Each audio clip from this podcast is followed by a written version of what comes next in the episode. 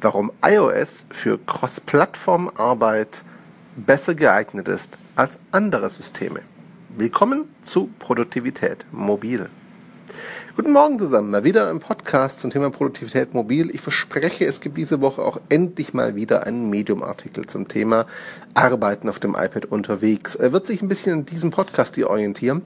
Und heute geht es um ein Thema, das garantiert auch Trolle anziehen wird und zu manch religiösen Diskussionen führen wird, da bin ich mir ganz sicher.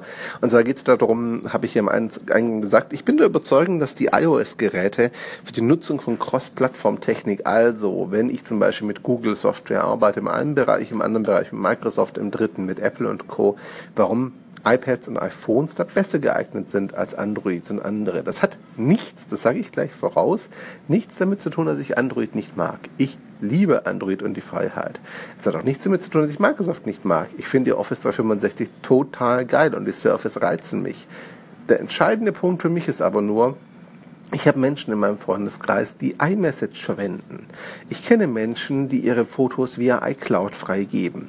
Und ähm, iOS bringt in Sachen Videobearbeitung und Co. durch eine, aus eine Menge Tools mit.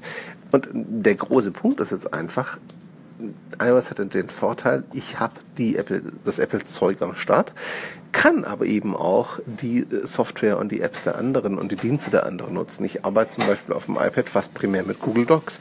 Die Apps funktionieren hervorragend und die Microsoft-Apps sind auf iOS sogar noch besser als auf Windows. Das ist so das interessante ähm, Ding an der Stelle. Das heißt, mein Plädoyer einfach, wenn du tatsächlich auf verschiedensten Plattformen arbeiten musst, weil du verschiedene Umgebungen hast dafür, dann überlege dir doch mal, ob ein iPad oder ein iPhone eventuell doch relevant sein könnte, denn du hast einfach, zumindest in der Praxis, den Zugang zu, den, zu allen Ökosystemen, die App- und Betriebssystemmäßig draußen rumlaufen. Und das ist eine Vielseitigkeit, die so manchen Nachteil von iOS, geschlossenes System, mancher umständlich in eine Kooperation mit anderen, Problemen mit den Apps miteinander reden, all diese Dinge, die mir jeden Tag auf die Nerven gehen.